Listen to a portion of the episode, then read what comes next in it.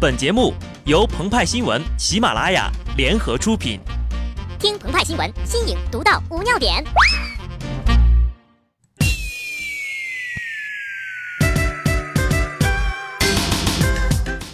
本文章转自澎湃新闻、澎湃联播，听众朋友们，大家好，我是机智的小布。今天是平凡而又普通的一天，草枯叶黄，流果落地，观云卷云舒。光影变幻莫测，团起衣裳走向深秋，就是这样的风景构成了局座张召忠的第一条微博。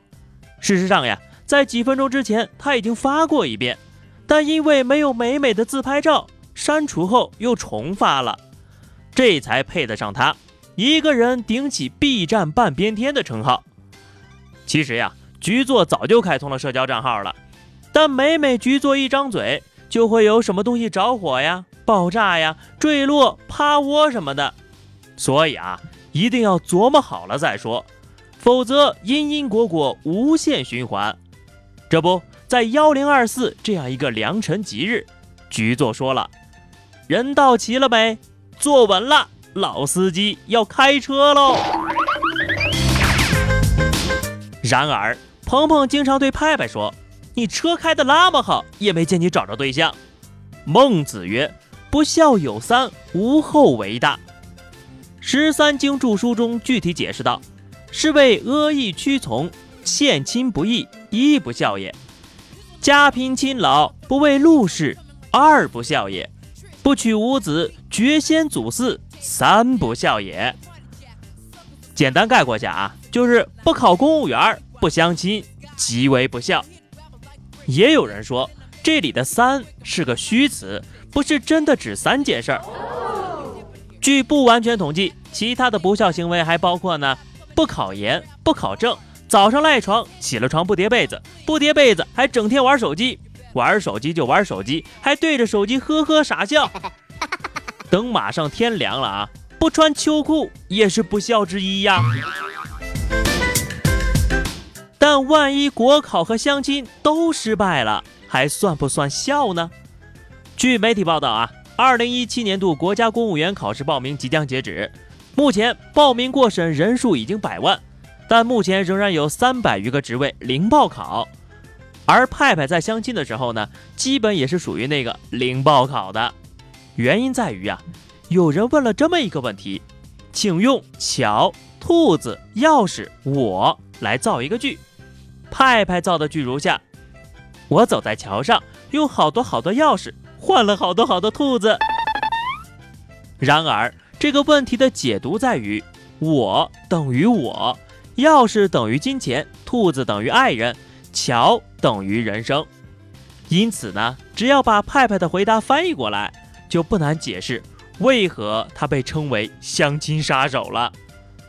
所以啊，一旦有人问你这个问题，你应该如何回答呢？在一座漫长的桥上，我走得很迷茫。大多时候，我为了追逐一把钥匙，把自己弄得狼狈不堪。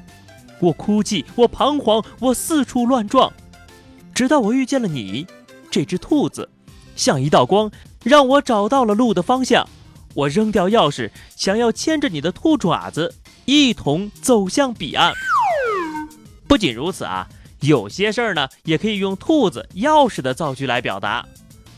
听说有一只金耳朵兔子，把自己家公兔子的钥匙全部顺走了，然后跟另一只兔子远走高飞了。